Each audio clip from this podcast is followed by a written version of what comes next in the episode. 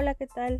Esperamos que se encuentren bien. Bienvenidos a Punto de Vista, nuestro episodio número 8. El día de hoy hablaremos acerca de qué es el amor. Comencemos.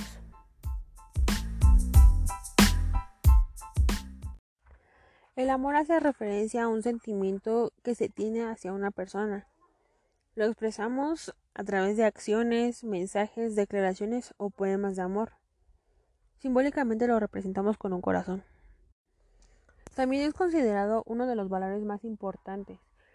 En ocasiones esto nos impulsa a hacer las cosas bien, por eso se considera un valor que tiene clara la diferencia entre el bien y el mal.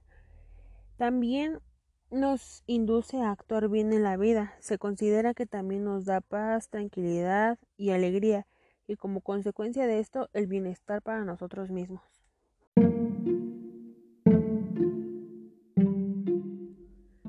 Pero, ¿qué es el amor desde la filosofía? El primer filósofo que utilizó la idea del amor con un sentido metafísico fue Empédocles, quien consideraba el amor y la lucha como principios opuestos de unión y separación de los elementos del universo.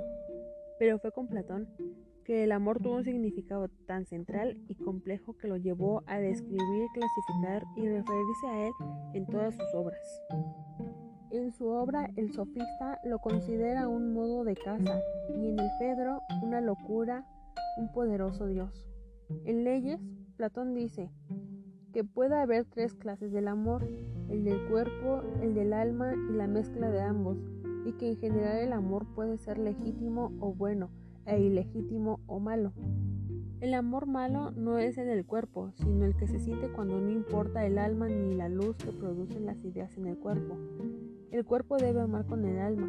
El amante puede ver en el cuerpo el reflejo del alma de su amado, valores que no pueden ver los que no aman. El amor para Platón siempre es el amor a algo y es un fluctuar entre el tener y el no tener. El amante aspira hacia lo amado y el acto de amor engendra en la belleza. El amor en las cosas o las personas singulares es un reflejo de amor a la belleza absoluta o sea, a la idea en sí de lo bello. El amor verdadero y puro permite que el alma pueda contemplar lo ideal y eterno. Plotino nos dice que el amor es el del alma a la inteligencia y hace que la realidad perciba su fuente. El amor para mí es una forma, algo que todos los seres humanos sentimos este es una forma de expresarnos, este, de, el amor también es una forma de hacerle saber a la gente que la queremos. Y también para mí el amor es sentirse bien, sentirse a gusto con quien uno está en su entorno, estar bien consigo mismo, tener su, su cabeza en orden, sus pensamientos y todo. El amor es... Mm, el amor también puede ser doloroso en algunas veces.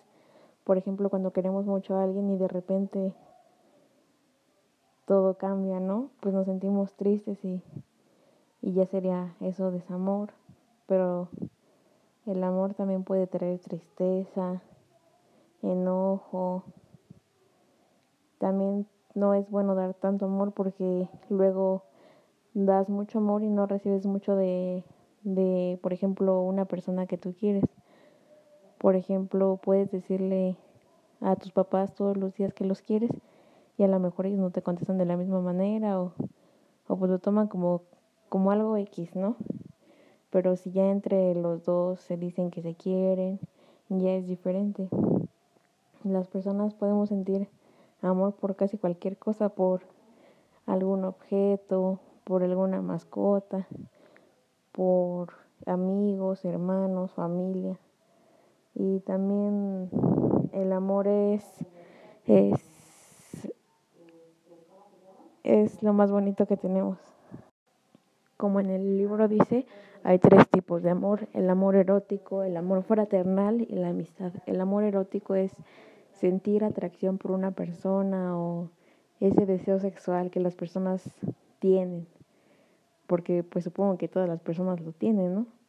Y el amor fraternal es, por ejemplo, el amor a un hermano, pero no solo a un hermano de sangre, sino a, personas que tú consideras que son tus hermanos, que aunque no sean de la misma mamá.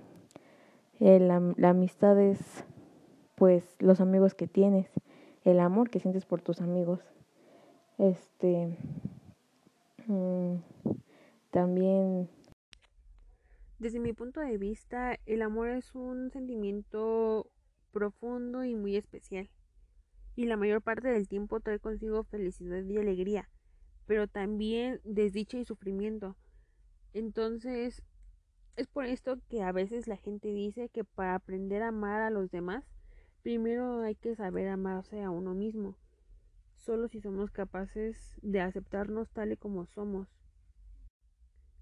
La palabra amor es muy muy compleja. Por eso hay que aprender a diferenciar entre estas tres formas de amor. Estar enamorado, querer y amar.